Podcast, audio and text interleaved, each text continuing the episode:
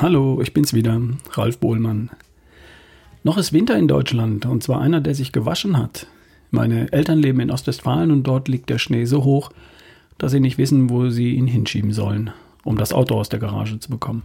Woran man dabei so gar nicht denkt, das sind Heuschnupfen, Pollenallergien, Gräserallergien und so weiter.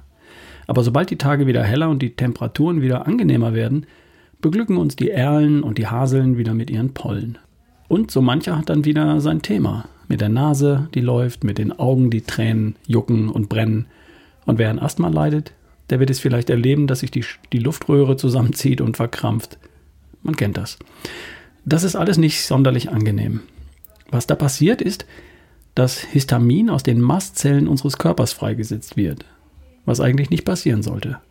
Histamin entsteht beim Abbau der Aminosäure Histidin und gehört eigentlich sicher eingekapselt und versiegelt in diese Mastzellen. Die Mastzellen sind Teil des körpereigenen Abwehrsystems und sie sollten auch Histamin aufnehmen und sicher festhalten.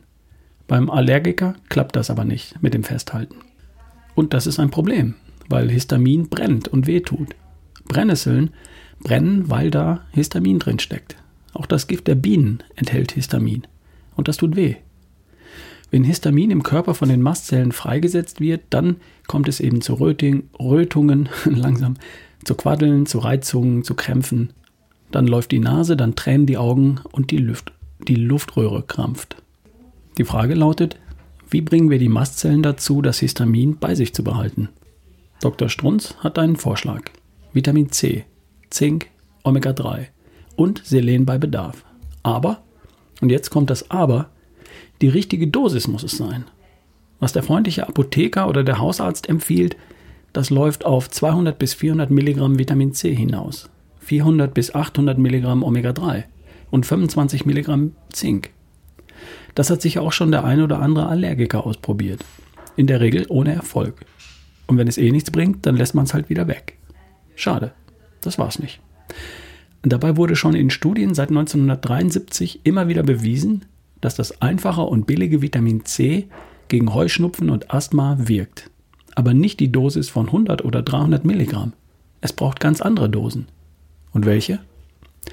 Dr. Strunz zitiert in seiner News von heute einen Patienten, der es herausgefunden hat, der nach 30 Jahren schwerstem Heuschnupfen heute fast beschwerdefrei ist, mit 4000 Milligramm Vitamin C, 3000 Milligramm Omega-3, 50 Milligramm Zink und Selen bei Bedarf, also nach Blutmessung.